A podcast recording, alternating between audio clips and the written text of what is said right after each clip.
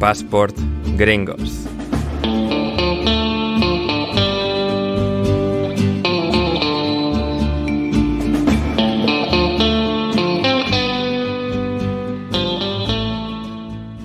Bienvenidos a Passport Gringos, a la tercera, no la tercera, la cuarta ya edición de Passport Gringos, en la que vamos a abordar uno de esos conceptos tan anómalos incluso para el deporte norteamericano, que es el de dos jugadores jugando al más alto nivel al deporte, al deporte, en este caso al fútbol americano y al béisbol, no solo al más alto nivel, sino simultáneamente eh, en ambos casos, a diferentes grados, pero eh, dos historias muy, muy interesantes y hay una infinidad de jugadores que lo han hecho a nivel colegial, pero hoy vamos a lo profesional y junto a mí, Ander Iturralde, está mi inseparable, mi fantástico copresentador, que es David Mosquera. ¿Cómo estás, David? Hola, Ander, ¿cómo, cómo estás? Puede ser que este sea nuestro primer episodio en el que uno de los dos está en territorio norteamericano. Mm, efectivamente, efectivamente. Em, viajé ayer de, vuelta a Chicago para unos días a, la tierra prometida, a la madre patria. Y sí, sí, em, efectivamente, efectivamente. ¿Cómo, ayer, ¿cómo, encontraste el país? ¿Cómo, ¿Cómo encontraste el país? Bien, bien, bien. Eh, bueno, eh, como siempre, eh, básicamente. De momento no. Bueno, o sea, ya en las carreteras está, bueno, siempre cuatro, cuatro o cinco carriles, también una gran ciudad como Chicago. Gente siempre es un pelín temeraria a veces, pero bien, bien, la, gente bien, día nublado, día frío todavía de, invierno en, Chicago. Hoy se ha puesto a nevar un poco, pero sí, sí, no mucho, pero sí un poquito. Y no, bien, la gente, la gente bien. O sea, al final Estados Unidos es un país de muchísimos contrastes, de, muchísimo tipo de gente, y así como soy mucho perturbado, también hay gente muy, muy simpática, muy amable que la pobla, así que eh, me ha encantado de, estar aquí de nuevo.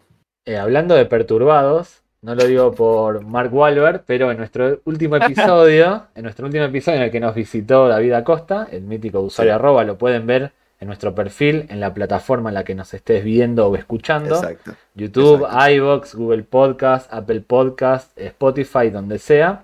El último mm. episodio nos visitó Usuario Arroba y estuvimos eh, repasando un poco eh, las distintas franquicias deportivas que se pueden encontrar en New York.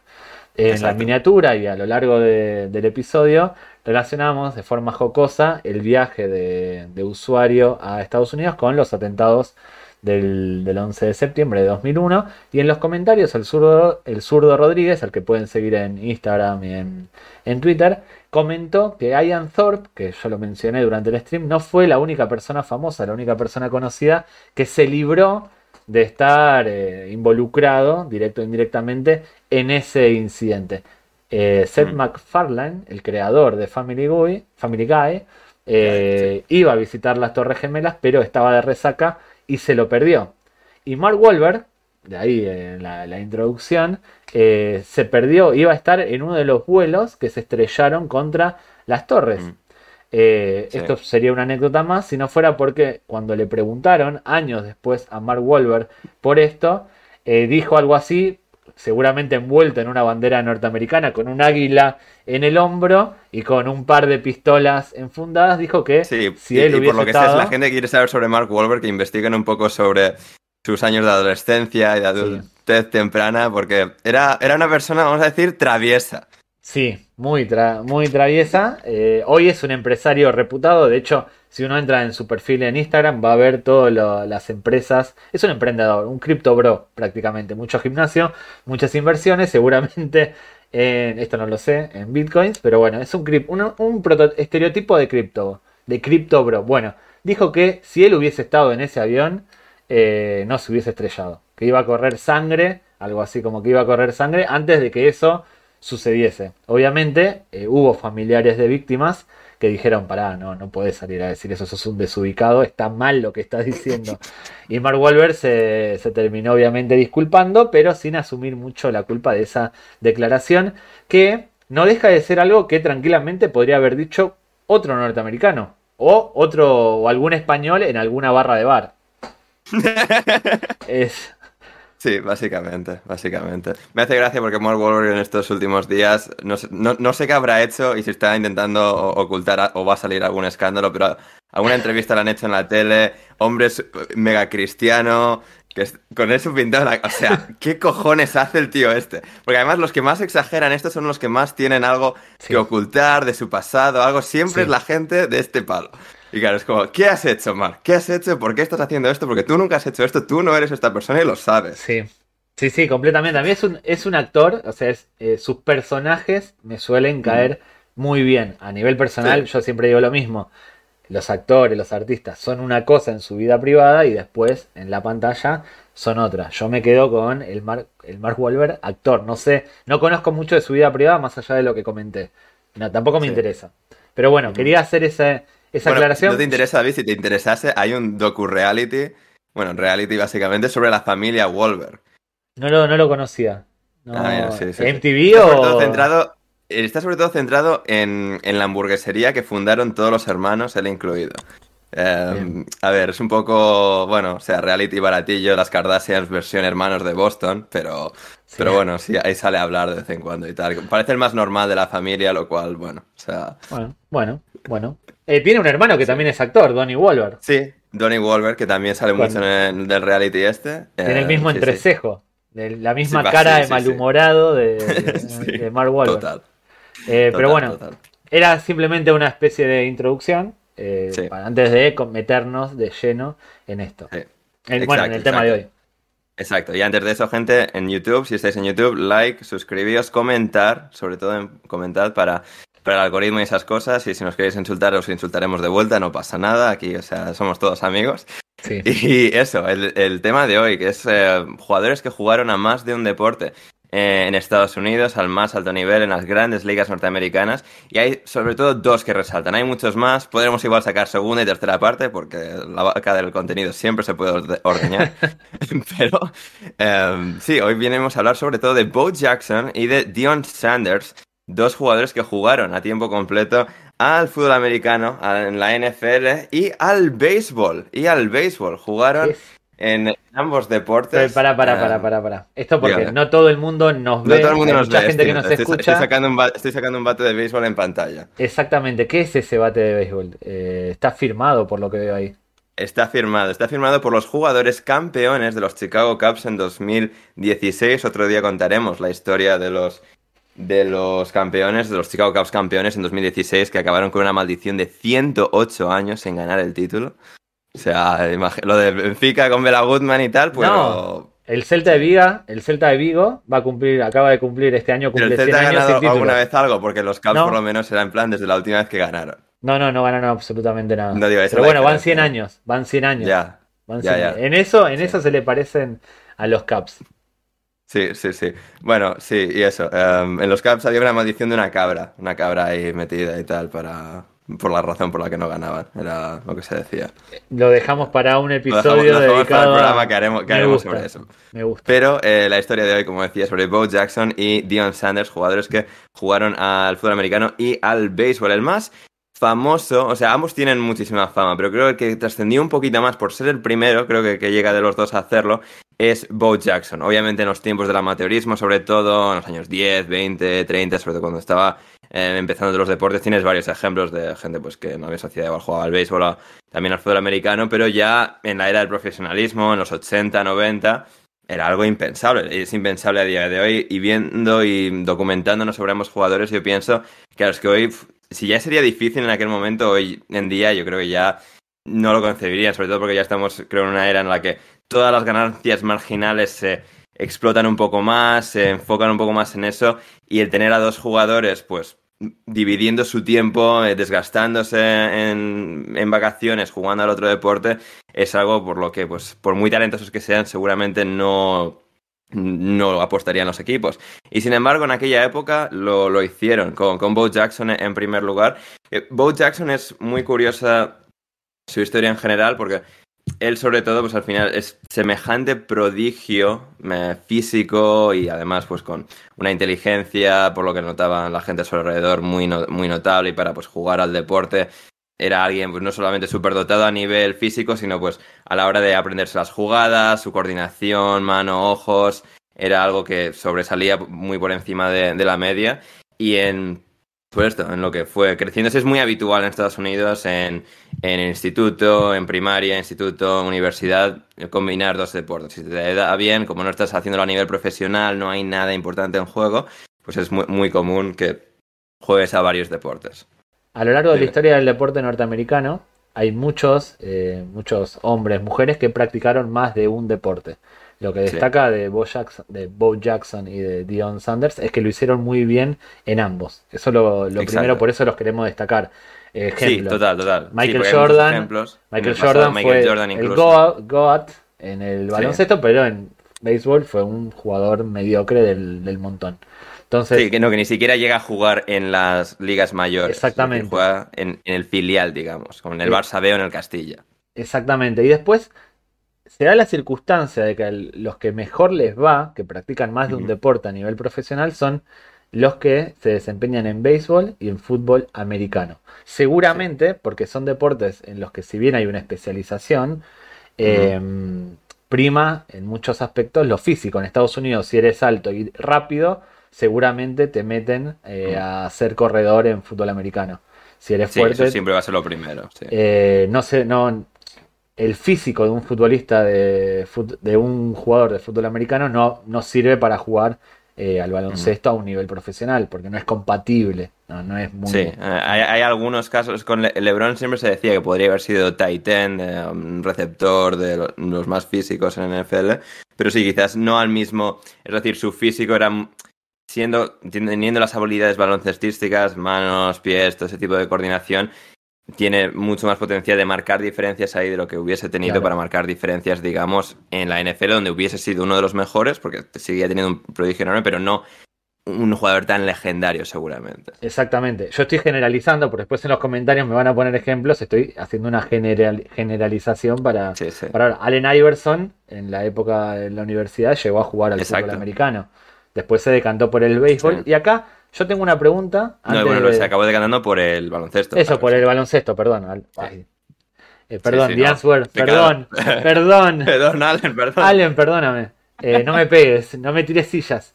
Eh, dicho esto, yo tengo una pregunta sobre Bob Jackson y Dion Sanders, antes de arrancar, que es, ya hablamos esto de la duración de las temporadas, sabemos que fútbol americano, lo aprendí el otro día, Empieza en septiembre, octubre, termina en febrero o marzo con la Super Bowl. Super Bowl. el béisbol, sin embargo, eh, ¿cuándo empieza y cuándo terminan? ¿Qué periodo se superponen ambas temporadas? Si es que se superponen.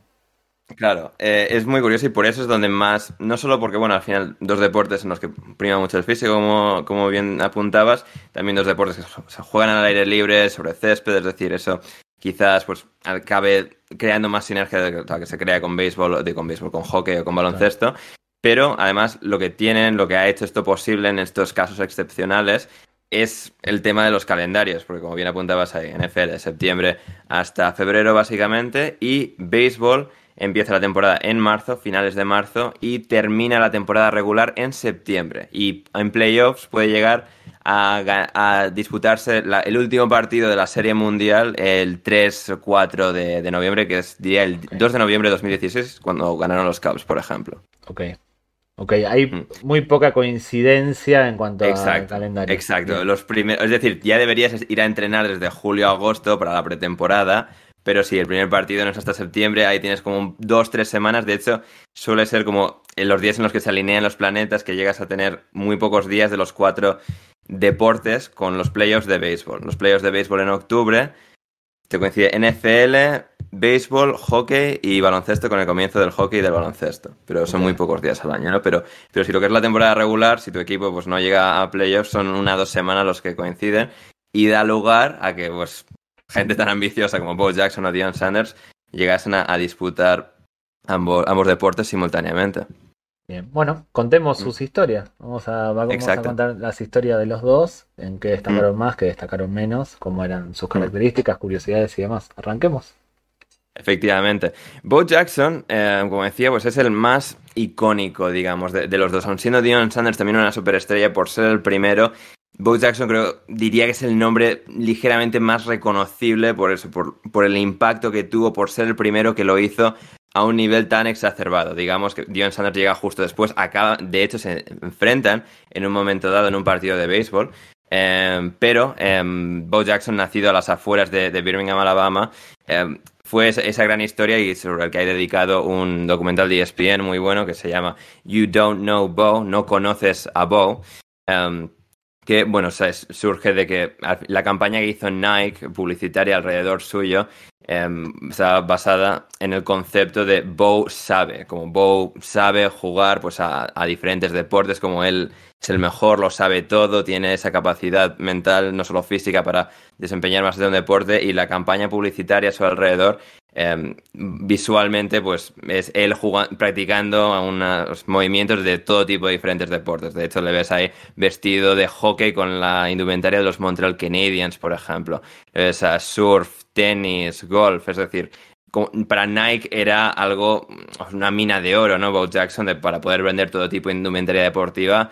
Vamos a fijarnos en él, que es el, digamos, el deportista que todo puede hacerlo, ¿no? Que puede vender todo tipo, digamos, de, de, de parafernalia para la gente que quiere practicar deporte. Y era, Jackson. Era la, la personificación de Chicho Terremoto, que jugaba a todos los deportes. Bo, Jackson era el auténtico Chicho Terremoto. Y Nike se aprovechó de eso. También es cierto que los que son buenos, o sea, los buenos, los, que son buenos en un deporte, tienen facilidad para otros deportes. Si bien Michael Jordan no triunfó en el béisbol, ya el hecho de muy que tarde. empezó muy tarde y ya el hecho de que haya estado no en, no en las grandes ligas, pero tampoco era que no sabía agarrar el bate. Eh, hay muchos hay muchos futbolistas. Rafa Nadal, por poner un ejemplo, es un tipo que juega muy bien al fútbol.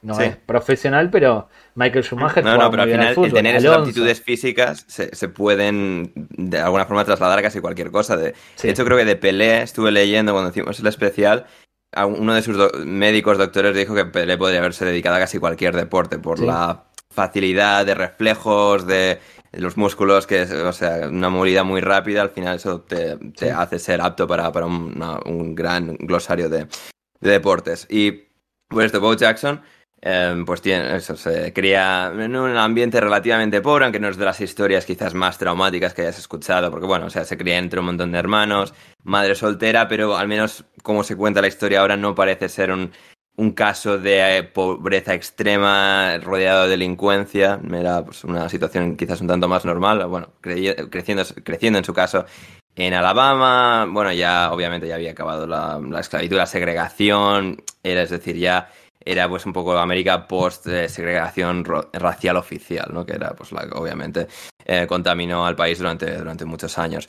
Y bueno, pues Bo Jackson crece, eh, tiene Bo Jackson características también, bueno, tenía tartamudeaba, por ejemplo, que lo había heredado de, su padre, tenía pues algunos problemas de relaciones sociales y tal, pero bueno, después de esos primeros años, pues se acaba viendo que tiene unas aptitudes físicas ya desde muy joven muy, o sea, muy por encima de la media, extraordinarias, y empieza, pues a nivel a nivel de instituto, a jugar a béisbol, a jugar a fútbol americano y se le ve que, que es eh, un absoluto prodigio. Por eso, porque tiene una fuerza física natural que eh, desde luego casi nadie tenía, como, como, decía. Y de ahí pues acaba pasando a, a la universidad. Y el, el, caso de Bo Jackson es un caso muy curioso, es decir, su contexto es muy interesante porque él nace y se cría en Alabama y en Alabama hay dos universidades, dos superpotencias, porque en Alabama y en el sur, sobre todo de Estados Unidos, está el deporte universitario que es su propio movimiento cultural, digamos. Tienen los deportes profesionales, pero un sitio como Alabama que no tiene equipos profesionales, todo gira en torno a las dos universidades que son Alabama y Auburn, Auburn, he leído en español, que tiene una rivalidad enorme. Un día podemos eh, adentrarnos en esa rivalidad porque también tiene muchísima historia. Alabama era la, era la superpotencia todavía por encima de Auburn. En, eh, cuando estaban intentando reclutarle a ambas universidades, siendo semejante eh, prodigio para el deporte, em, ambos se contactaron con él y de hecho el entrenador de aquella época, apellidado Bryant, llamó a la familia de, Bo Jackson, o no sé, al instituto, y Bo Jackson cuenta en el documental que cuando llamó a este entrenador es como si hubiese llamado Dios. O sea, ha llamado este hombre a, ese, ese, teléfono, ese ha sonado su voz por ese teléfono. Eh, ambos vienen a hablar con él, a su casa, con su madre, le, ofrecen. Y la Universidad de Alabama, sin embargo, no le ofrecía, digamos, ser titular desde el principio. Decía, ven con nosotros y en un par de años, para el tercer año, ya te, ponemos como pues titular importante. Y bueno, pues eso a él no le convenció. A la semana siguiente vinieron los de Auburn, eh, digamos, eh, el tapado, el que vivía un poco la sombra del otro en aquella época. vienes con nosotros, vas a ser titular del primer día, lo vamos a centrar todo alrededor tuyo. Y es, o sea, esto va a ser todo sobre ti. Digamos, sin tener tampoco Bo Jackson una personalidad de que todo tiene que girar a mi alrededor, a esa edad es normal que pienses, mira, estos quieren, quieren mover cielo y tierra por mí, me voy, me voy con ellos. Y de hecho, gracias a él terminan con una racha de 10 años de perder todos los partidos que jugaban contra la Universidad de Alabama. Él lo cambia todo en, aquella época para la Universidad de Auburn en la, en la rivalidad con, la otra universidad del estado. Sí, él no era quarterback, era el corredor, era físico. El corredor, que se sitúa justo detrás del quarterback, que suele ser, digamos, el que uno, alguien que tiene que ser muy fuerte, muy corpulento y también rápido. Exactamente, era un tipo, eh, era anotador, era de los que de los anotadores en el fútbol americano, que cotizan tanto como los quarterbacks. Sí, sobre todo en aquella época, es una posición que ha perdido muchísimo valor con el tiempo, es decir, se sigue utilizando y sigue siendo importante, pero digamos, ese fue como el, en aquellos años, de comienzo y sobre todo esos 70, 80, 90, es cuando tenías verdaderas superestrellas, que el running back, digamos, el que se pone por detrás del quarterback, podía ser mayor estrella que, el quarterback y eso es lo que fue em, lo que fue Bo Jackson, porque digamos los, que, los receptores, los que están por fuera, pues tienen que ser altos, muy ágiles, muy rápidos, pero el running back tiene que ser muy fuerte y muy duradero, digamos, muy sólido, porque vas contra una pared de 10 hombres. Eh, a ver, seis rivales, seis de los tuyos, tienes que intentar, eh, digamos, saltar por encima. Y de hecho, el touchdown ganador contra, en el partido contra Alabama es en los últimos segundos de partido una jugada que están en la yarda 1, él recibe el balón y consigue saltar por encima de todos para conseguir eh, el touchdown de la victoria. Fue, pues eso, un absoluto prodigio, no solo para el fútbol americano, sino también en béisbol. En béisbol el deporte universitario no es tan popular, es decir, así como en los 80 el fútbol americano ya era el número uno por delante del béisbol, el béisbol todavía tenía un impacto cultural, un seguimiento mucho más cercano al que tiene ahora. Sin embargo, a nivel universitario, el fútbol americano siempre ha tenido mucho más impacto que, el béisbol. El béisbol universitario no es algo que se siga de, la misma manera. El baloncesto también tiene bastante impacto. El, baloncesto diría que está, así como por popularidad dentro de Estados Unidos, diría que están más o menos a la par, aunque digan, por lo que al menos se ingresan, ¿eh? aunque el, baloncesto es mucho más parte de la cultura pop hoy en día. Pero en, universidad, a nivel universitario, incluso en, esa, en los 80, el baloncesto siempre estaba por, delante del béisbol. Um, porque bueno, no sé, al final por las diferentes dinámicas. Y esto, eh, Bo Jackson jugó al, al béisbol con Auburn también, no, de manera, no, era, no era tan mediático, no había la cosa, tenemos que ganar al otro gran rival. Pero bueno, jugó, a ambos y en el 85 era ya su tercer año como universitario. En fútbol americano le dieron el MVP de, la temporada, de todo el fútbol universitario, que se llama el Heisman Trophy. Se lo dieron a, se lo dieron a Bo Jackson. Y cuando termina esa temporada de fútbol americano, va, al béisbol, que diría que a nivel universitario eh, se superponen todavía menos, los calendarios son más reducidos, están más adaptados, y, va a jugar con, ellos. Y sucede algo en esa tercera temporada de, de béisbol, y es que los Tampa Bay Buccaneers de la NFL le llaman, le, ofrecen la posibilidad de ven a visitar nuestras instalaciones, ven, nos conocemos, vamos a ser los que te vamos a elegir primero porque somos el peor equipo de la liga. Es decir, Bo Jackson iba con una proyección de el mejor jugador universitario MVP va a ser elegido el primero en el draft. En ese caso le van a tener los Tampa Bay Buccaneers. Lo que pasa, y un día hablaremos sobre la, NCAA, la NCAA, que es, digamos, eh, el regidor, el organismo regidor de eh, todo el deporte universitario. Deporte universitario, recordemos que existe de manera amateur. Las universidades generan dinero, no pagan a los jugadores y los jugadores, y esto es lo importante, aunque se acaba de cambiar esto en el último año, no podían recibir ningún tipo de beneficio económico eh, a partir de ser jugadores eh, universitarios. Solo la beca, solo podían recibir la beca. Que, la beca, pero no, ni, publicidad, nadie les podía dar dinero por nada, es decir, tenías tener lo, mínimo para comer o si te buscas algún trabajo externo, pero... Sí, sí, la, beca, o sea, estabas ahí para estudiar. El deporte era un añadido por más de que aspirases a ser profesional del deporte en el que te desempeñases. Exacto, exacto. Pero pues al final estas reglas llevadas a un extremo pues ocurren, o sea, ocasionan problemas como el de Bo Jackson, que, Claro, los Tampa Bay Buccaneers lo aseguran a Bo Jackson, hemos consultado con la NCAA, está todo en orden, puedes venir a visitarnos. Y em, a los días después de volverle, se le llevaron en un jet privado desde Alabama hasta Tampa Bay en Florida, que no está muy lejos, pero bueno, jet privado. Y a los pocos días él estaba entrenando en béisbol y se le acerca a su entrenador de, de béisbol, una de las personas de la universidad, y eh, Bo, eh, fuiste a visitar a los Buccaneers el otro día, ¿verdad? Y dices, sí, ¿por qué? Eh, pues resulta que lo que te habían dicho de que estaba todo en orden y que podías hacer eso eh, legalmente, no, no lo habían comprobado y has sido suspendido de manera indefinida para volver a jugar al deporte universitario. Se acabó tu carrera universitaria como jugador de deporte. Y eso es algo muy relevante y lo Tampa Bay Buccaneers en este caso concreto porque, claro, Bo Jackson lo vio, lo percibió y seguramente sea cierto como una especie de artimaña, de estrategia de los Tampa Bay Buccaneers para que le suspendiesen, ya que había terminado la temporada de fútbol americano, que es lo que a ellos les interesa, no jugase más al béisbol y pudiesen ese siguiente año ellos tranquilamente elegirle, número uno, vente a jugar al fútbol americano, deja la mierda del béisbol, vente con nosotros. Y claro, Bo Jackson percibió eso, estos me lo han jugado, son los hijos de puta, ya me podéis elegir primero, es que no voy a firmar con vosotros. Porque claro, un equipo puede elegir a un jugador en el draft, pero necesitan que ese jugador acceda a firmar el contrato con ellos. No, les, no le pueden obligar. Es a una, un acuerdo, bueno, sobreentendido, casi todo el mundo dice que sí, pero él se negó en ese caso. No, vosotros me lo habéis jugado, voy a ir a jugar a béisbol. Voy a ir a jugar a béisbol porque, claro, los Tampa Bay Buccaneers habían elegido primero, pero él no había ido a firmar. Y los Tampa Bay Buccaneers cometen un gran error en eso, porque desperdician, digamos, podrían haber elegido al siguiente mejor y haber obtenido un muy buen jugador para muchos años en su equipo. Desperdician por completo el número uno del draft, que es una posición hipercodiciada. Ahí hay dos, dos puntualizaciones. La primera es que generalmente los equipos ya hablan con los primer, sus primeras selecciones para saber si los pueden elegir o no, para no gastar ese voto, para no, no desperdiciarlo. Y lo segundo es que en Estados Unidos eh, te pueden draftear, o sea, Bob Jackson tranquilamente podría haber sido drafteado para jugar mm. para, por los Chicago Bulls de la NBA. O sea, en Estados Unidos eres drafteable, hagas el deporte mm. que, hagas. De hecho, Carl Lewis en su momento fue drafteado mm. por, los Chicago, sin ningún tipo de sentido, pero eh, el draft te permite seleccionar jugadores de cualquier disciplina. Es una decisión tuya. Que en otra, Exacto con la, mirada europea o sudamericana del deporte, uno dice, no, pero si no está federado, no, no juega, ¿cómo lo vas a poder elegir? Bueno, en Estados Unidos se puede. Se han dado casos de eh, deportistas eh, elegidos en cuatro drafts o en tres drafts. Eh, sí, diría que sí. Tendríamos que repasar estos jugadores, pero sí.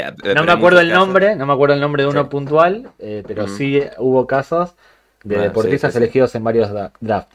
Bob Jackson en este caso peleaba en serio por el de béisbol y el de fútbol americano.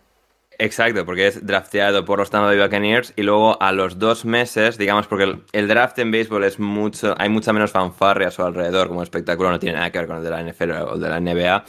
Y eso sucede en medio de la temporada, en el mes de junio más o menos.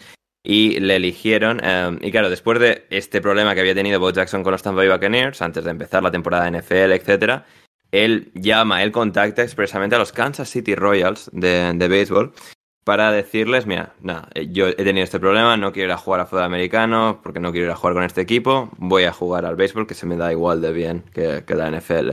Los Kansas City Royals, sin embargo, no se terminaban de fiar. Porque, bueno, o sea, la NFL le podía reportar más dinero, em, titularidad inmediata, porque algo que sucede en béisbol es que no hay estrellas universitarias en el deporte como como en el resto de deportes. Es decir, en béisbol todos los jugadores que ascienden a, las ligas mayores desde la universidad siempre van a pasar por el filial en casi todos los casos. Vas a jugar unos meses, aunque sean unas semanas, unos meses, primero vas a jugar en el filial. Es siempre un proceso mucho más em, gradual. Por ejemplo, de eso creo que también sucede con la película Moneyball, pero con, el, con Brad Pitt, cuando él eh, iba a ser jugador. Que primero, pues, le, le, seleccionan el draft justo salido del instituto, le mandan a jugar a los filiales y tal, y como ahí nunca termina de acabar llegando, pero nunca es el jugador que le prometían que iba a ser. Son muy tradicionalistas, no confían eh, en un mm, chaval. Por ejemplo, en la NBA, si eres drafteado, mm. al principio no tienes tantos minutos, pero estás en el equipo y bueno, juegas, confían en tus posibilidades. De hecho, si fuiste elegido primero en la primera ronda, lo habitual es que tengas 20 minutos, que ya juegues. En Total, el béisbol es total. como dice, hay son, Son como muy tradicionalistas. Este niño no, este Total. niño todavía no. Pero es buenísimo, no importa. No importa. Da- no importa. No, No no, y el importa. béisbol es con mucha diferencia el deporte más tradicionalista de, de Estados Unidos. LeBron James sale del instituto y es titular en el primer partido estrella contra los Sacramento Kings en, en Sí. Cleveland, en la NBA. Sí. Y pues eso, eh, Bo Jackson, claro, los, los Kansas City Royals no se fiaban y digamos, no pues esto, con todo el rollo y además no haber podido jugar su última temporada universitaria, había perdido mucho impacto, porque de hecho antes de ir a la universidad le habían venido, creo a nivel todavía instituto, eh, un scout de los New York Yankees. Le, había, enviado el dueño de los Yankees a ver qué tal. Y, es decir, en el documental se cuenta que le prueban a hacer una prueba de tiro. les- Ya se había terminado el entrenamiento, digamos, que, y de nuevo, creo que esto era a nivel, eh, nivel de instituto. Hace una, eh, o sea, se había terminado el entrenamiento, el entrenador no quería y tal, le insistía al scout que no, que ya se ha terminado, ven mañana, lo que sea. Y Bo Jackson les escucha y dice, entrenador, me- vamos, vamos a hacer un par de bateos, tal, que ya lo hago. Y se meten en estas típicas jaulas con redes y tal ahí de, de entrenamiento. Y el primero le da tan fuerte a la bola que le da a la red y la red, o sea, todo el entramado de red y palos de metal se viene abajo. O sea, no se hace daño a nadie, pero impacta. De Exacto, película, película. película. Exacto, exacto. Y Bo Jackson tiene muchas historias así que em, al, fin, unas, al final muchas o algunas de ellas tampoco está seguro hasta qué punto son verdad del todo. Hay un porcentaje de mística, hay un porcentaje de... Hay, hay dos emblemáticas. Sé que me adelanto, pero no importa. La gente quiere escuchar esto. La primera Sí, es sí, sí, dale, dale, dale. cuando se acomoda la cadera en pleno partido. Tiene un golpe, se le sale la cadera. Sí, Y el él día cuenta- que termina su carrera, sí. Claro, y el tipo cuenta. Claro, se Sí. termina en el fútbol americano. Jugando un En partido de fútbol americano. No sé si es un placaje o se cae, no me acuerdo. Se, se le sale la cadera y el tipo en el piso se la acomoda. Hay que ser muy bruto, muy animal, muy fuerte, muy sí, bueno, macho. que cuando se puso de pie como que se le reajustó, pero claro, eso, pero es, que aunque, pero es que aunque fuese verdad, y según se decía en los médicos que lo era, él no pudo seguir jugando. Es decir, por mucho que te lo recoloque, eso Es como un shock. Hay una polémica ahí. Hay, hay, Sí. hay como dos corrientes. La que dicen que se la acomodó, que se la Sí. acomodó, y otra que dicen que no, que es imposible que haya hecho eso por una Claro. cuestión que es un- Sí. una parte del cuerpo muy dura. Pero a mí me gusta creer porque alimenta la leyenda de Bob Jackson como eh, protodeportista eh, en todo sentido. Y la otra es eh, jugando al béisbol, eh, se partió un bate con el casco, o sea, agarró un bate. Sí, eh, hace el movimiento si quieres para los que nos están viendo. sí, para los que estáis en YouTube. Bajó lo- los brazos y ¡pum! Se lo sí. rompió. Pero es que, Aunque claro, ni, si- ni siquiera hay movimiento de cuello, es decir, tiene Es- semejante fuerza en el brazo, ni siquiera tiene que hacer así con la cabeza, es. Y, o Eh, sea, y lo parte. ahora Lo este, si buscan Sí. en YouTube, Bo Jackson y demás, se nota que el, que el bate está astillado. Y entonces al Sí, estar que el bate ya está, astillado, un ya está dado de sí. Exactamente, es como que queda espectacular para la cámara, pero si uno ve, bueno, no era tampoco Sí. tan, no fue tan, tan, Sí. pero bueno, Sí, sí, sí. queda bien. Eh, Pero, pero, pero, pero eso, le aumenta un poco la, Sí. la leyenda y a ver, es, suele- contra el suelo suele ser muy común ver a los jugadores partir el bate, contra el suelo es más sencillo. Eh, Bo Jackson también lo hizo sobre su pierna, algunos también serían capaces, no es él el único, pero algunos de sus compañeros también comentaban cuando lo hizo sobre la pierna y tal, o sea que ellos lo intentaron, o sea, lo único que hizo fue dejarse un maratón horrible porque no tiene la misma fuerza. El, el tipo transmitía a lo largo de su carrera la sensación de ser un prodigio físico, y esto es real, Total. o sea, bastaba verlo jugar. Era, hay deportistas en todos los, en todas las especialidades que Mm. parecen estar por encima de la media. Bob Jackson realmente daba la sensación de que podía hacer cualquier cosa. Hmm, Era sí, bueno en los dos, eh, era muy bueno en los dos deportes, fue al estar sí. en los dos. O sea, ya habla de que el Mm. tipo no era un cualquiera. Y realmente Sí. daba la sensación de estar por encima de los demás en cuanto a físico. Y bueno, Sí, y además el es- juego es- y todo eso. Sí, sí, no, eh, exactamente. Y eso, por, por retomar un poco pues, lo que es el, cómo se estructura toda su carrera deportiva profesional, le eligen los Kansas City Royals que no se terminan de fichar, pero era un poco él el equipo el que había elegido, por la razón que sea, em, por- en el que jugar, y, y ellos finalmente no lo eligieron en primera ronda, pero sí, llegado- llegó a la cuarta ronda, porque no querían cometer el mismo error que Tampa Bay, es en plan, este cambia de idea y hemos malgastado una primera ronda. Es como, y claro, nos quedamos sin nada. Y, em, y lo que hacen, pues eso, eligen en cuarta ronda, y él va, firma y, o sea, se compromete, no voy a jugar al béisbol. Y, va con ellos. Y es una, pues eso, va los primeros meses a jugar al equipo filial que está en Memphis, Tennessee. Y luego, pues acaba debutando esa misma temporada. O no, al año siguiente la Nueva Balance sería 84-85, pero bueno, base, eh, o sea, en 85-86. Llega ese mismo año 85, eso, en el que le draftean y para antes de terminar la temporada la ascienden para, bueno, no estaban compitiendo por playoffs y bueno, pues para que ya llegue el rodaje, para que ya pueda foguearse con el primer equipo. Y llega el primer equipo y ya es una sensación desde el primer día. Y a los pocos días de jugar, el, un 15 de septiembre de, de 1985, creo que era, 85-86, le... Em, diga, lo que hace es batir el récord, en esto creo que había sido quizás el 86. Bueno, en todo caso, lo que hace es batir el récord de Em, el récord de eh, eh, el home run más lejano jamás sacado del estadio eh, en Canton City, que más lejos había llegado en toda la historia del estadio. Lo cual es una, es una de esas estadísticas, bueno, que es una curiosidad, pero que de alguna forma representaba el poderío que él tenía como jugador, porque algo que tenía como característica Bo Jackson, o sea, en, quizás sobre todo en sus inicios, tal, era un bateador más completo, pero en lo que eran las ligas mayores se consolidó, digamos, con un bateador de potencia, que no tenía una gran regularidad de bateo, que era un poco inconsistente, que sus medias de contacto con la bola no eran muy altas, porque a veces cuando vas con tanta potencia buscando el home run, de alguna forma sacrificas por muchos bateos, entre comillas, fáciles, que sabes que no, vaya, no van a llegar tan lejos, pero que son batazos que te pueden hacer llegar a la base. Y em, él, pues eso, se distingue por eso, por ser uno de los eh, power hitters, eh, golpeadores, bateadores de potencia de la liga y un defensor también muy ágil, pues con una capacidad atlética enorme eh, como outfielder, como uno de los que defienden en el exterior. Y em, al año siguiente, al año siguiente eh, le llama a su agente, le dice que tenemos un equipo interesado en que juegues NFL. Y Bo Jackson contesta sí, los Tampa Bay Buccaneers que se vayan a tomar por culo porque no me interesa. Y eh, no, dijo, son los Los Ángeles Raiders. Los Ángeles Raiders están interesados en, en que juegues, a pesar de que ya se había establecido como jugador profesional de béisbol. Ellos pensaban, si este sigue teniendo interés, podemos tener aquí a un grandísimo jugador. Ahí no hace falta cuando eh, no, no hace falta mm. que participe del draft. Una vez que fuiste, que participaste en el mm. primer draft, dentro de cinco años te pueden agarrar sin draft. Exacto, y en este caso no habían pasado cinco años, pues supongo que... No digo cinco, digo eh, como un periodo sí, sí, Sí, no, sí, sí, exacto. En este caso el año siguiente, esto no lo trata en el documental, pero juraría que Los Ángeles Reds llegarían a algún tipo de acuerdo con Tampa Bay si es que ellos tenían los derechos de negociación, aunque no tengan el contrato con él. Esto tendría que asegurarlo, pero es esto. Básicamente él estaba libre, tampoco Tampa Bay tenía mucho con lo que negociar, es decir, no, no, tenían a nadie, tenían como mucho los derechos, si es que ese era el caso. Pero, eh, pues eso, eh, él, él, decide ir a Los Ángeles y ellos acceden a que juegue, o sea, que él, sea jugador de béisbol, porque era primordialmente jugador de béisbol. Y luego, pues, em, él lo cuenta en el, documental, o bueno, lo contó en aquella época en declaraciones. Tengo de marzo a, agosto, septiembre en béisbol y luego en, vacaciones tengo, puedo tener el hobby que yo quiera.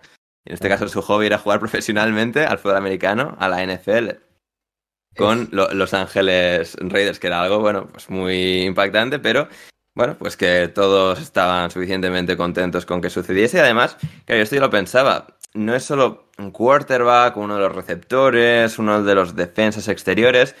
Eh, la posición de running back te desgasta mucho, porque al final es, es la, de las más físicas de todos, junto con los defensores de la línea, digamos.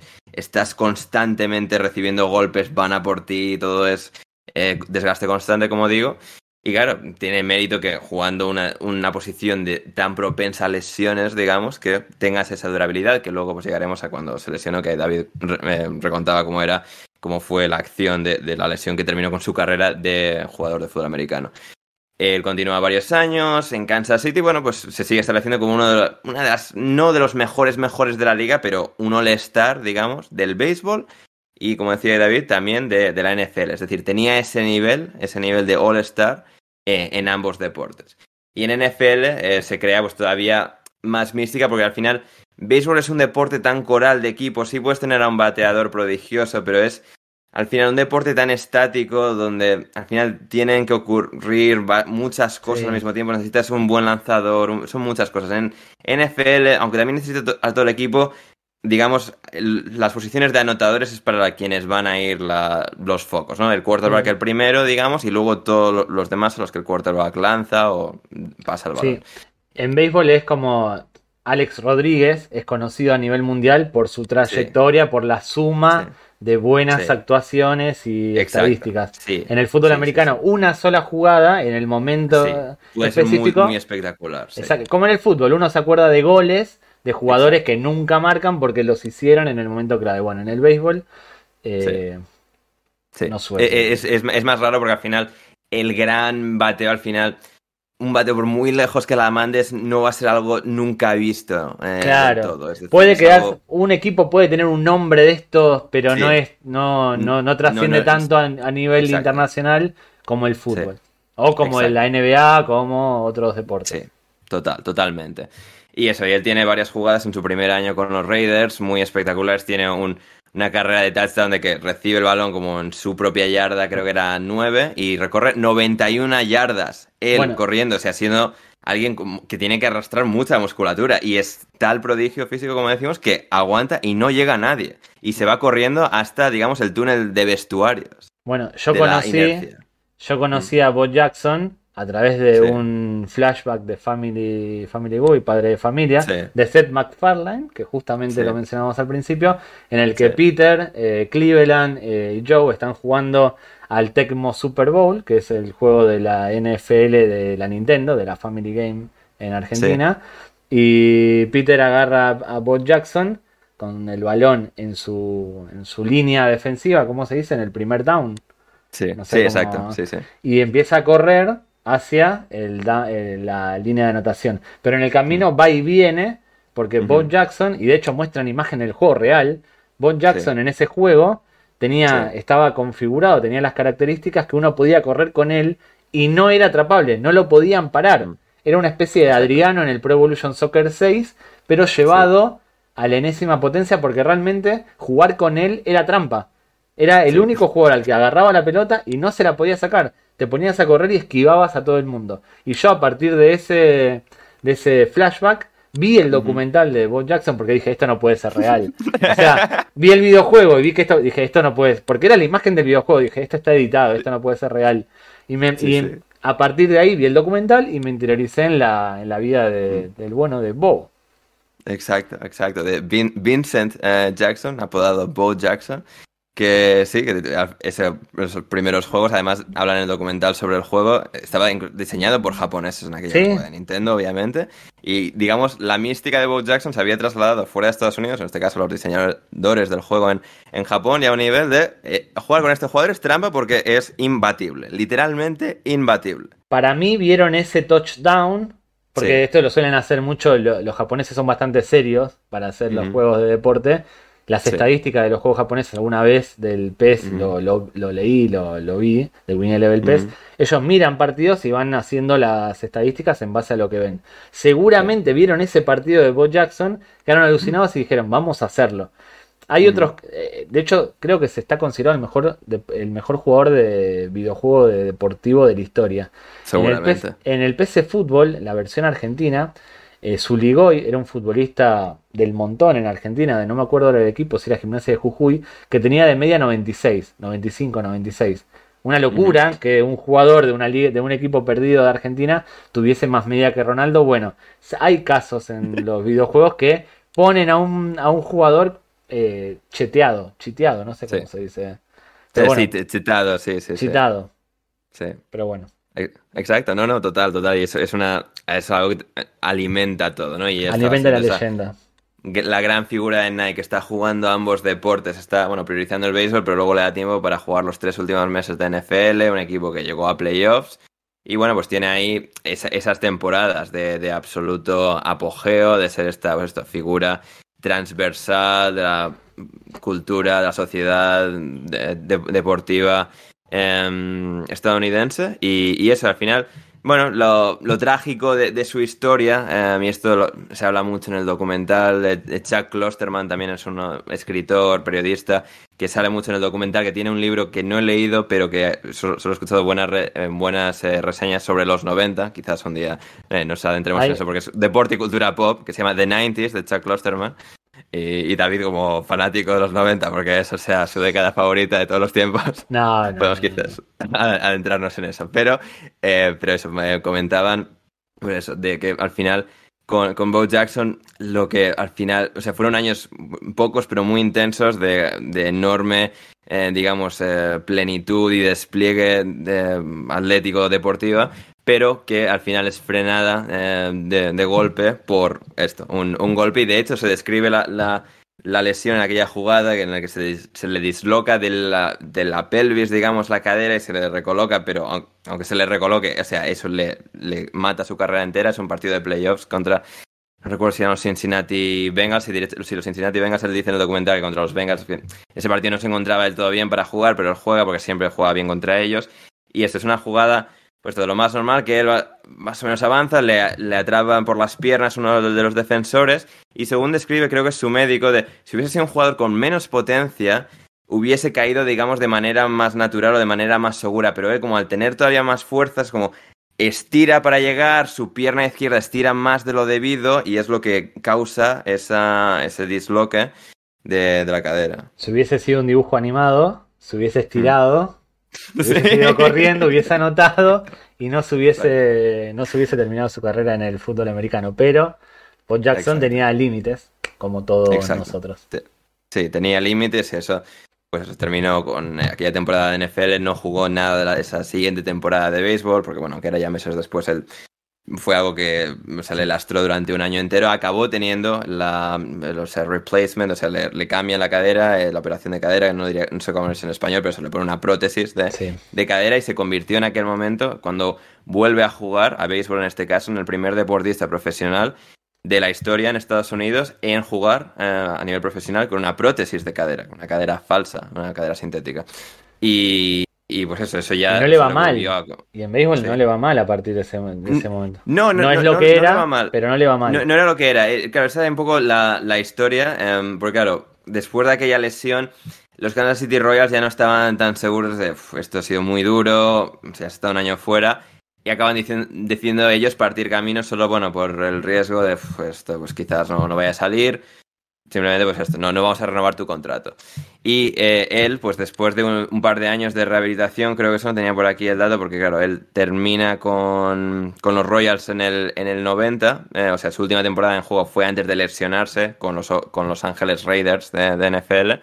Y luego para, para la temporada, o sea, para la temporada 92, después de perderse la 91, firma con los Chicago White Sox, el equipo de la mitad sur de Chicago, y, se convierte eh, pues eso, en un jugador eh, en el que, pues él, muy curiosamente, en su primer partido, él eh, cuenta a lo largo, antes de hacer toda su rehabilitación, que fue muy dura, y dijo que, o sea, él volvió en el mejor estado de, forma de su carrera, porque él, algo que se decía también, que él no necesitaba entrenarse, que entrenar le parecía una pérdida de tiempo, que ni siquiera se ejercitaba, no levantaba pesas, simplemente tenía esa, esa capacidad física. Como el arquero que levantó, el capitán de la selección española que levantó la Copa del Mundo en 2010, no necesitaba entrenar, sus condiciones eran naturales. Exacto, exactamente. Em, y pues eso, em, él juega con los White Sox y antes de hacer la rehabilitación tiene una conversación con su madre, según relata él, que es, em, su madre le pregunta si va a volver a jugar y decía, pues si va bien la rehabilitación, eh, jugaré. Y su madre estaba en aquel momento, desgraciadamente, eh, enferma de cáncer y acabó falleciendo antes de su regreso al béisbol. Y él decía, dijo antes de su rehabilitación y de todo, que si vuelve a jugar al béisbol, eh, primera anotación, el primer bateo que consiga, eh, va a ser dedicado a ti. Y en su primer bateo, su primera oportunidad de batear en su debut con los Chicago White Sox, la manda fuera del estadio. Y eh, le acaban devolviendo esa pelota. Normalmente, a diferencia en fútbol, si atrapas la pelota, ves, te la llevas a casa. Y, pero se la devuelven y, o sea, él la limpió, no sé qué, tiene, y la puso, la, la enmarcó en el vestidor de su madre en la casa en la que se criaron. Y sigue ahí la, la pelota a, a, día de hoy. Es una, Historia muy bonita. Tiene unos años más con los White Sox. Bueno, más o menos. Pero al final ya físicamente no, no era esa misma fuerza de la naturaleza. Por mucho que hubiese entrenado, por muy en forma que estuviese, había perdido esa, esa magia que, le distinguía. Al final, pues, al final en estos deportes hay mucha competencia. La que pierdas un poco de, velocidad, de fuerza y tal, viene otra por, a por tu puesto. Igual, Bob Jackson, una vez terminó mm. su carrera, eh, trascendió, también de eso va este podcast, la, cultura pop. Apareció en un montón de lugares y creo que es más recordado O sea, el hecho que haya durado tan poco, que haya Sí. tenido ese final, lo hace ser más recordado. Uno se acuerda de Bo Jackson por su potencia física, no tanto por sus estadísticas. El tipo apareció Exacto. en series como El Príncipe de Bel Air, con Sí. Will Smith, apareció en Matrimonio con Hijos, eh, apareció También de serie icónica de icónica. Chicago. Eh, Mary- Ah, es verdad, eh, Al es Sí. de Chicago. Es eh, claro, Sí, está. sí. Y o sea, en la intro sale o Sí, sea, los es verdad. y tal. No Sí, me, no me, eh, no me, no, lo- no lo había relacionado con, no relacionaba con Chicago esa serie, pero ahora que. ¿sabes que hay una versión argentina que protagoniza en el, se hizo en el 2000 y pico, protagonizada por Guillermo Franchella, que es el, El secreto de sus ojos, el de- se sí, puede sí. cambiar de todo menos de, de pasión, eh, que en Argentina se hicieron una temporada o dos y se- a día de hoy se siguen reponiendo eh, los programas y ahora van a, van a hacer una obra de teatro en, en los próximos meses, lanzan una obra de teatro. Ah, O sea, que aunque solo duró dos temporadas, la versión argentina tuvo Sí. ese impacto. Sí, tuvo un impacto eh, social Sí, y cultural espectacular. No tanto como la original. Yo de pequeño Sí. veía la original. O sea, la original la ponían, la transmitían en España y en Argentina. Incluso la reponían. Claro, claro, sí, sí, no, yo me acuerdo de ver la original en España y tal. Exactamente. sí, sí. Yo veía la original, la de Argentina no la viví porque en ese momento estaba en España, pero acá la sigue- a día de hoy sigue teniendo buena audiencia. Y son capítulos no copiados, pero eh, argentinizados. básicamente, sí. Argentinizados. Eh, Y es la. Sí, sí. eh, cada, eh, encima manteniendo la personalidad de cada uno. El, el personaje Claro, de claro, el Franchella, padre tal, la, la madre muy yuppie tal, y Sa- luego los el hijos. el personaje de Al se llama Pepe Argento. Ah, Con eso te digo, con eso te digo todo. Ese es el estereotipo de argentino. Pero bueno, Claro, claro, Bo claro. Jackson, yo creo que tra- eh, no hay muchos futbolistas, no hay muchos de- muchos jugadores de fútbol americano de béisbol que hayan Que trascienden a ese nivel, que efectivamente. exactamente, Porque a través que- de la campaña de marketing y lo que había supuesto de esta es su- este superhéroe que está Exacto. jugando a dos deportes, eh, Exacto. provocó eso. Tenía una propia serie de dibujos animados en la que salía Michael Jordan y un- creo que uno de hockey, que también hacía tipo de superhéroe. O sea, hasta ese nivel Sí. Bo Jackson eh, llegó.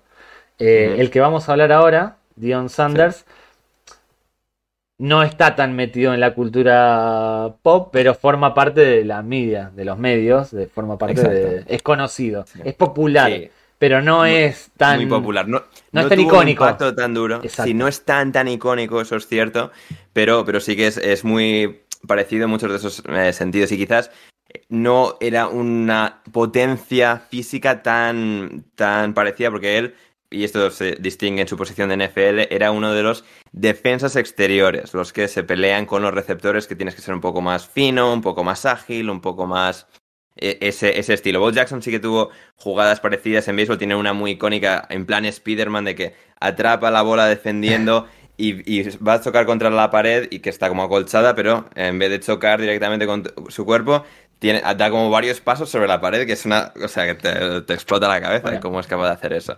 Pero eh, Dion Sanders, pues eso, no, no era tan duro a nivel físico, tan capaz, no era semejante potencia, pero era suficiente prodigio en ambos deportes, tenía esa habilidad con, con ambas disciplinas como para desempeñarse a ese nivel.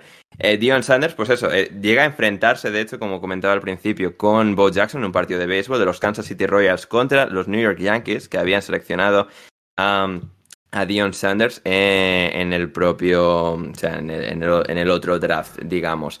¿De Y qué jugaba en béisbol?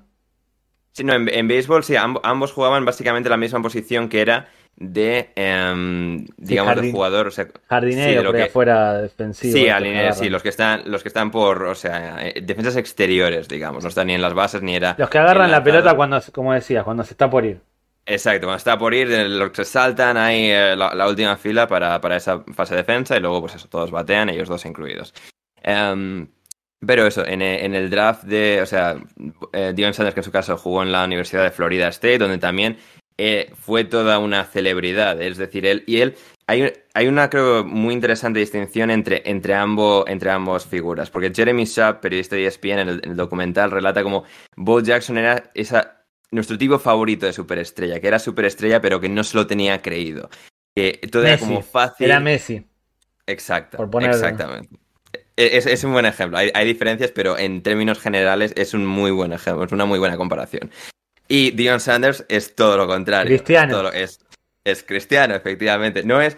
Dion Sanders creo que sabe reírse un poco más de, del personaje que ha creado. Cristiano creo que no tiene esa. ¿Sabes con esa quién te lo puedo comparar? Con Charles A ver, Barkley. dime. Con Charles Barkley. A Por nivel ejemplo. carisma en los medios. Sí, sí, sí. Exacto, exacto. Mucho carisma. Y él juega un poco el personaje, pero como que es, consciente de la propia broma. Eh, algo que Cristiano no del todo, pero eh, o en absoluto. Pero, eh, pero sí, Dion Sanders eh, en universidad se crea su propio alter ego, que es Primetime Dion Sanders. Primetime. Porque es que además, es que además él lo tiene como súper interiorizado, porque es en fútbol americano soy Primetime y en béisbol soy Dion Sanders. O sea, y, y en el documental en que la entrevistan, Es muy se bueno. pone las gafas de sol y ahora soy Primetime, se quita las gafas de sol, ahora soy Dion Sanders. O sea, literal. Es muy bueno. Sí, sí, sí, exacto. Eh, porque es- además creo que él entiende muy bien las dinámicas de ambos deportes. Béisbol es, no hay superestrellas, tanto es más el equipo, son un deporte más tradicionalista en el que todos los gestitos y toda la gente tiene que ser muy correcta, todos de uniforme, tal, no sé qué. Y, y en NFL es un poco más, o en fútbol americano, pues al ser un deporte también en el que hay más desgaste físico, pero hay jugadas más explosivas, como comentábamos al principio, hay más como lustre y fanfarria. Más focos Pues, en eh, ti. Cuando haces algo hay más sí, focos. O sea, haces un touchdown. exacto, sabes que la cámara va a estar ahí. Puedes bailar, Va. puedes hacer todo lo que, lo que quieras. Totalmente, totalmente. Es más dado a eso. Y él, después de jugar en, en Florida State, en, en su caso, fue eh, seleccionado, como digo, por los, por los Yankees en el año 89, que es el penúltimo año, la penúltima temporada de Bo Jackson como jugador de béisbol en, en Kansas City Royals. Luego tiene los, eh, su, paso, su paso por los eh, White Sox, pero juega con, con Kansas City y coinciden en, en un partido en el que juegan el uno contra el otro. Pero además pertenecían a la misma liga. De haber estado en la nacional en vez de la americana, no hubiesen llegado a, a medirse, a enfrentarse si no hubiese sido en las finales. Y pues eso, Bo Jackson llega, llega a los Yankees. eh, en el 89 es, es drafteado por, por los Yankees. Y luego es drafteado también en el 80, en es- bueno, en ese mismo año, o sea, en este caso en el- también el mismo año, es drafteado por los Atlanta Falcons, por los Atlanta Falcons. Y si no me equivoco, él, um, bueno, la idea con él es, él es sobre todo jugador de, de, eh, em, de fútbol americano, así como Bo Jackson, como decía, fue jugador de em, fútbol, digamos, béisbol, o sea, él decidió, voy a ser primero béisbol, juego la temporada completa de béisbol y luego los meses libres, eh, NFL. Con, con Deion Sanders se invirtió el paradigma y es, yo juego a, NFL lo primero y los meses que tenga libres los juego con, con béisbol, pero claro, con béisbol, haciendo eso, se- digamos, se produce coitus interruptus, de alguna forma. Hay como un... Es más anticlimático porque te vas cuando la temporada de béisbol Claro. más se, se calienta, se está acercando al final. Enero, eh, febrero. playoffs. Ya Sí. está. O sea, tienes que estar pensando en la pretemporada de béisbol. Claro, eh, no, efectivamente, pero claro, te vas, si priorizas la NFL, te vas de béisbol como hacía Deion Sanders en julio. Te vas en julio, agosto y te vas a jugar NFL cuando justo el béisbol está llegando a, a su, a su increchendo, a su final, a su Sí. pico de temporada, que es los playoffs y a ver quién va a ser campeón. Haciéndolo lo que hace Bo Jackson, juegas hasta el pico final del béisbol y te vas a jugar el resto de la temporada de, de NFL. Y esto fue muy interesante porque después de jugar cuatro años con, con los New York Yankees, él decide, o sea, termina contrato con los Yankees en el 93, firma con firma con, con, con, con los no, con el 93 no juega dos temporadas, perdón, con los Yankees y al final de la 90 termina contrato y firma con los Atlanta Braves, el otro equipo de la ciudad y en este caso combina jugar los Atlanta Falcons de la NFL con los Atlanta Braves de eh, béisbol y esto le convierte en un absoluto icono, quizás no tanto de la cultura estadounidense como Bo Jackson, pero sí de Atlanta. Es un héroe del deporte de Atlanta, seguramente la mayor figura de la historia de la ciudad. Fue muy inteligente, es, es muy inteligente hacer eso, ya que lo va, ya que vas a hacer dos deportes que estén en la Sí. misma ciudad. Sí, sí, sí, total, total, porque yo que sé, Bo Jackson podría haber decidido jugar con los Kansas City Chiefs y le hubiese ahorrado pues mucho viaje Claro. a, a Los Ángeles. Sí, y Eh, todo, todo esto por lo que decíamos el otro día, de que en Estados Unidos las franquicias son todas independientes. No hay Exacto. secciones Sí. dentro de cada franquicia. No Total, hay que tienen ba- baloncesto, fútbol. Sí, no, no, no, no, no, no, no, existe ese. ese no hay ninguna, ¿no? No hay ninguna franquicia en Estados Unidos que tenga más de un deporte. Ninguna. No, que esté, que no, que esté ligada a, otro, no. O sea, hoy en día se están empezando a querer crear sinergias. Es decir, lo más que lo más cercano que se me viene ahora a la cabeza es que los San Francisco 49ers tienen casi la mayoría de las acciones del Leeds United en Inglaterra. Claro, no. Que es distinto, que es distinto, pero, pero bueno, es como el, la franquicia en sí, no es ni siquiera el dueño, sino la franquicia, la entidad, tiene esta otra entidad. Pero sí, por lo demás, no, no, existe, por lo que sea, em, hoy en día esa dinámica. Y bueno, pues con, con Dion Sanders, pues termina jugando y tal, pero el, el documental que hay sobre Dion Sanders en ESPN también Em, que se llama Dion's Double Play y lo que diferencia, lo que distinga a Dion Sanders de, Bo Jackson es que no, no solo que prioriza, es, es, una priorización inversa de priorizar al otro deporte, sino que él en una temporada en, en el año 92 acaba intentando jugar a ambos simultáneamente. No es jugar uno e irte al otro, sino un día sí, día no. Un demente, es un demente. un absoluto demente. Un absoluto demente. O sea, imagínate David Mosquera, aficionado de Boca Juniors, un jugador que en medio de la, una final de Libertadores a ida y vuelta se va a jugar otro deporte. o sea, lo matas. Lo mato, lo mato. No, no, no, no hay chance. No, no, no hay, chance. Exacto.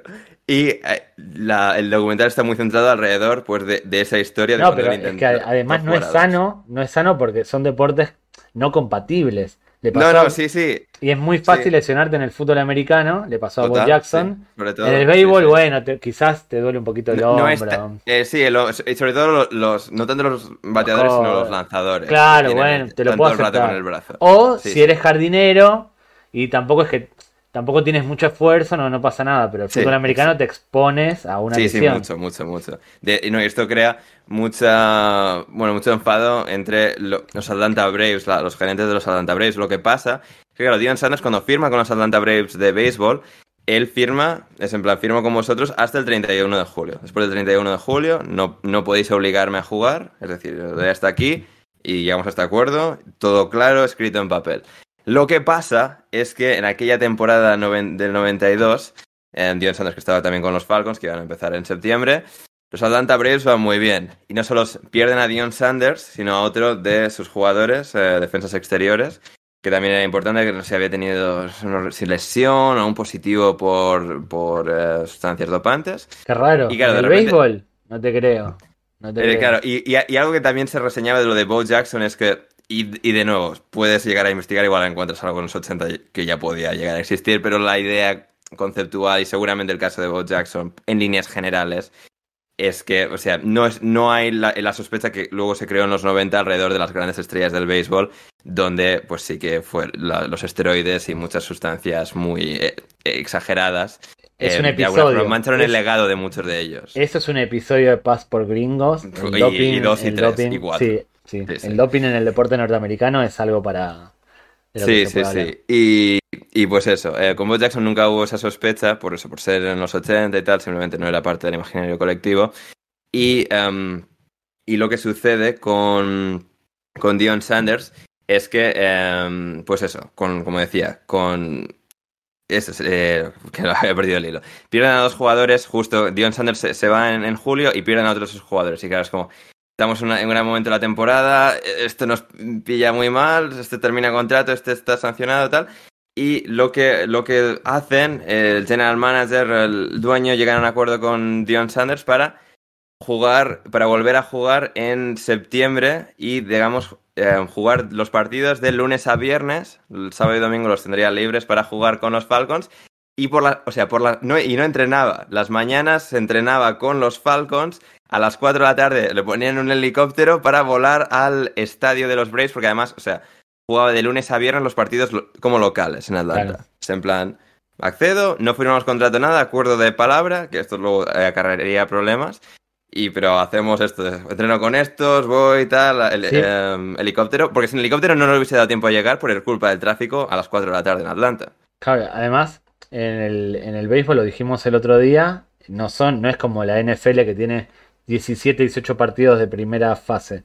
En el béisbol hay 62 partidos. O sea, juegan es más fácil eh, jugar que no jugar en el béisbol. O sea, juegan todos los días.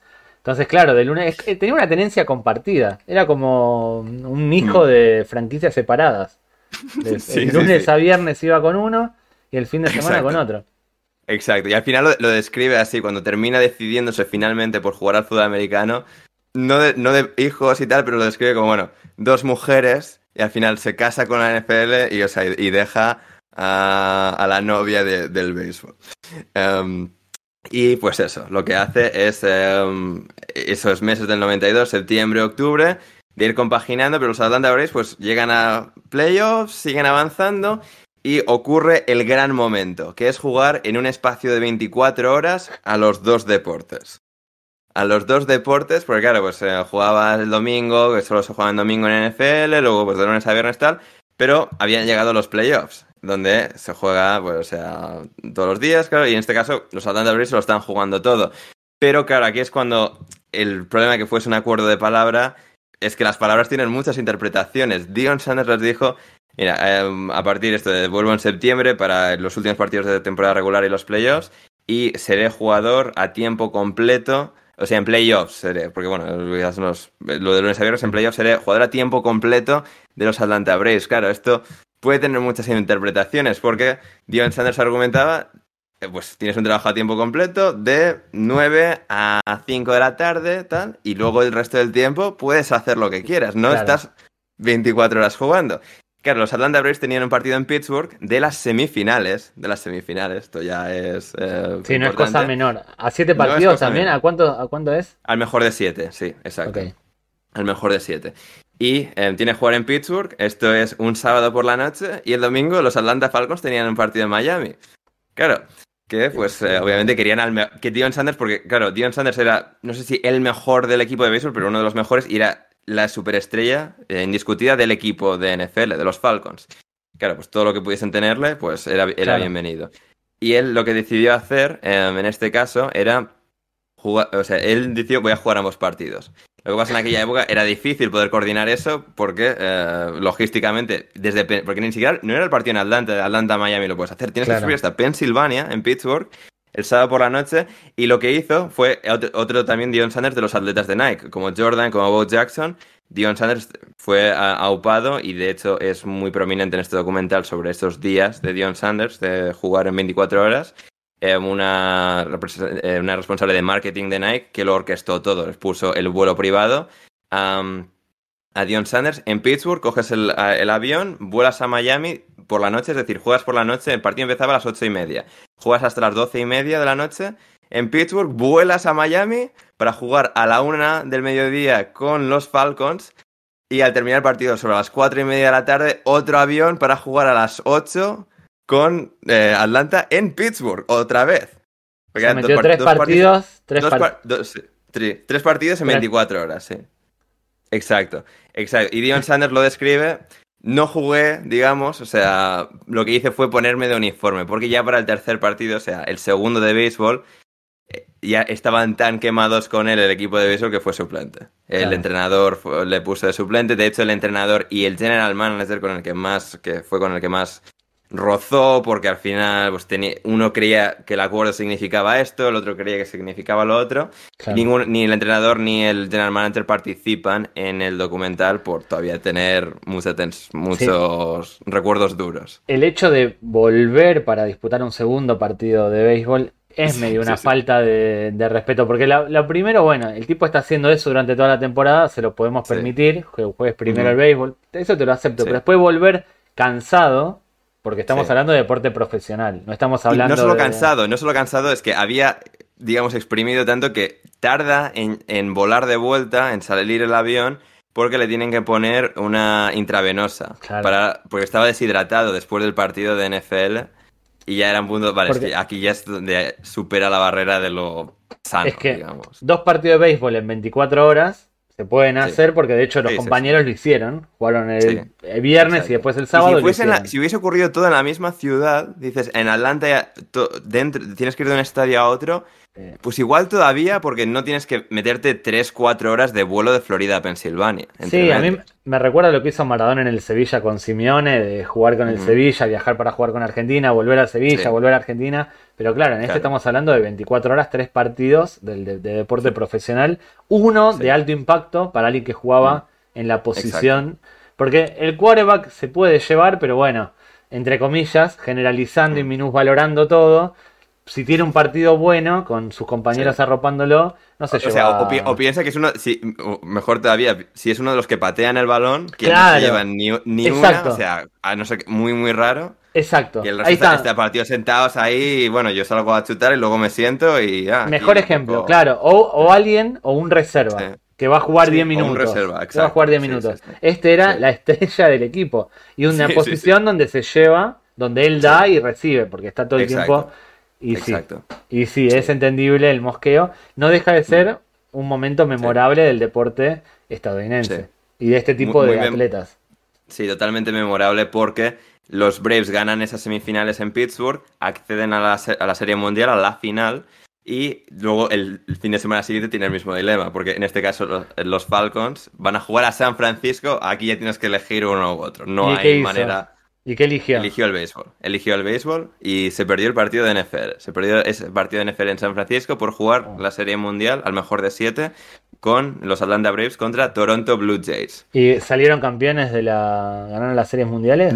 No, no, porque además, y él lo cuenta es muy gracioso, em, él, o sea, él sí que, después de haber sido suplente con Pittsburgh y tal, el día que vuelve, no estaba claro, aunque él decidiese jugar con ellos, hasta qué punto estaba el entrenador cabreado con él. En, en general, por lo que se percibe, los jugadores de ambos equipos em, estaban muy con él por la ambición de intentar esto.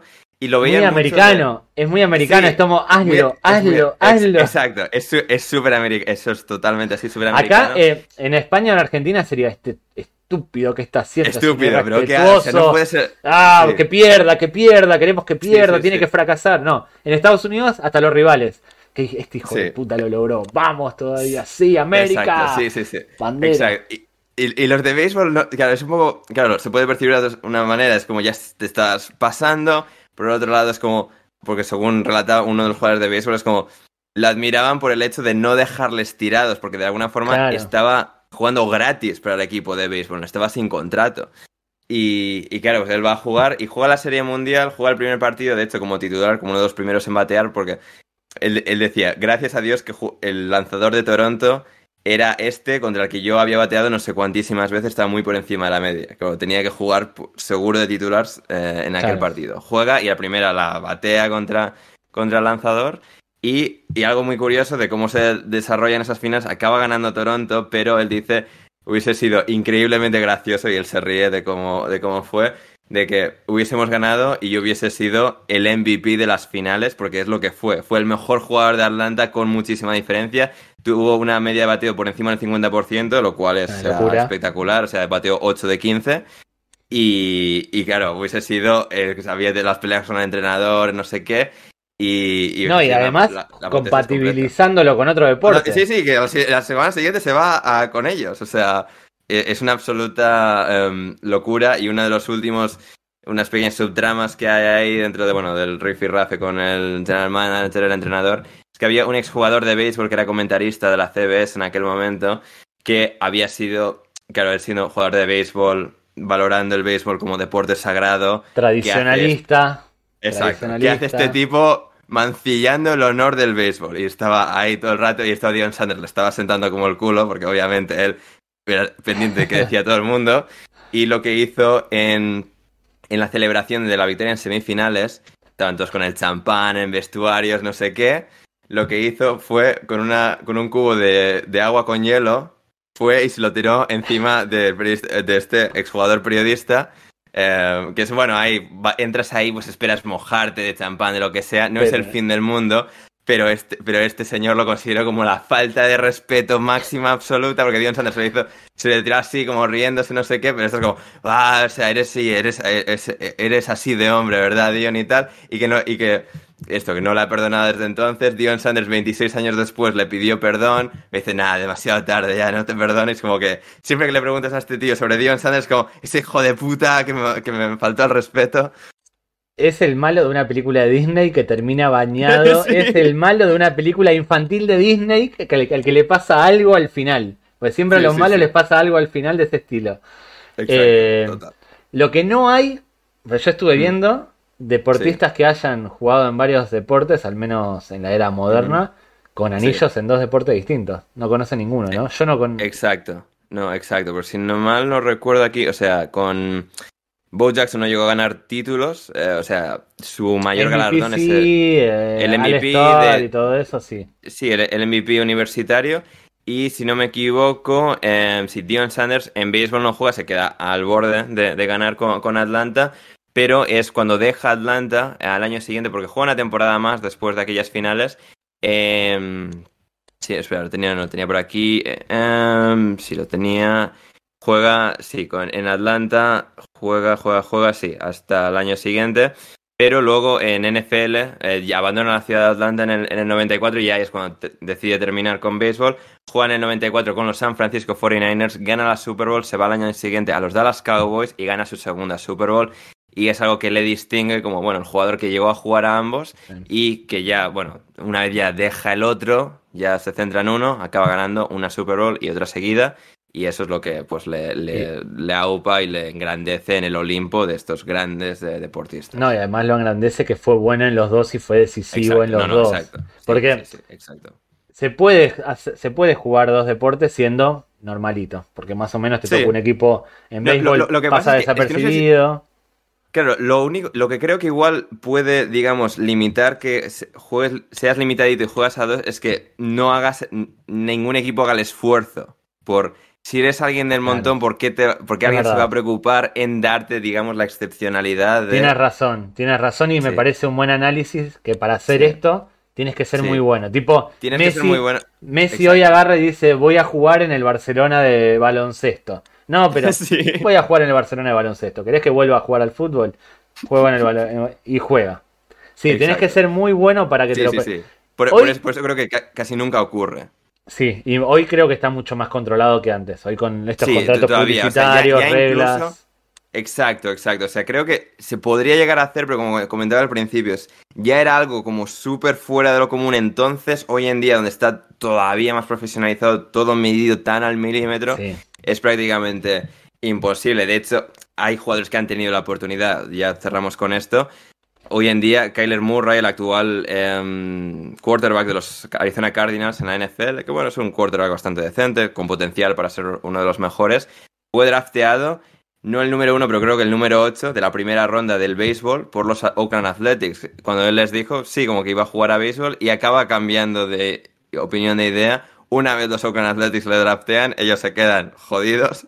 Lo draftearon los Oakland Athletics por el software de, de Puede ser, puede ser. O sea, sí. Bi- Billy Bean que. sí Billy que Bean, que eh, eh, sí- fue sigue siendo empleado de lo. Hicieron el software y lo draftearon, se equivocó. A, A, software A, estadística aplicada al deporte. A, ¿qué pasó ahí? ¿Qué pasó? ¿No consideraron el aspecto mental?